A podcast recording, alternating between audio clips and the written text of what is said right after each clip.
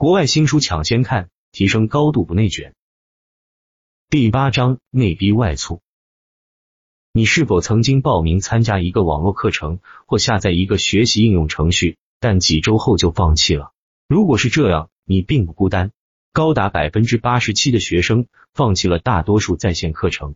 也许在他们的学习经历中，有些东西让他们感到沮丧，或者他们可能被生活中的无数个其他方向分散了注意力。成功的行为和毅力可以减轻这个问题，但他们只能带我们走到这里。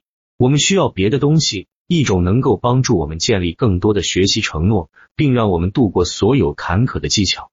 这就把我们带到了杠杆式学习的最后两层：责任机制和支持。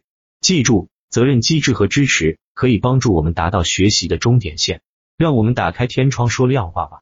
尽管学习可以是有趣的，但它也可以是一种痛苦。有时简直就是全都是痛苦。任何曾经试图开始学习吉他的人都可以证明这一点。有一天，当你像吉米·亨德里克斯 （Jimmy Hendrix） 那样演奏时，或者在你像摇滚巨星在舞台上表演时，所有这些痛苦都会得到回报。但是在这练习的期间，它只是痛苦。但你可以做各种立即可以享受的事情，比如看电视看个够。成为一名出色的吉他手的乐趣似乎是在遥远的未来。所以看电视的感觉比形成一个 G 和弦的直接痛苦要少得多。同样，这也比看《权力的游戏》下一步发生什么的乐趣要少得多。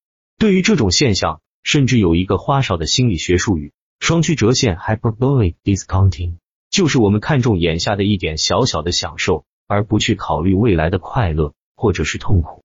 为你的学习增加一些责任感，可以帮助抵消这种倾向。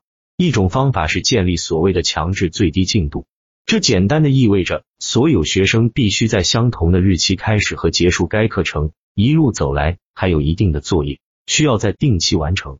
另一个办法是提高赌注，例如，如果你每周不能花一定的时间练习吉他，你可以让自己向你讨厌的慈善机构捐钱。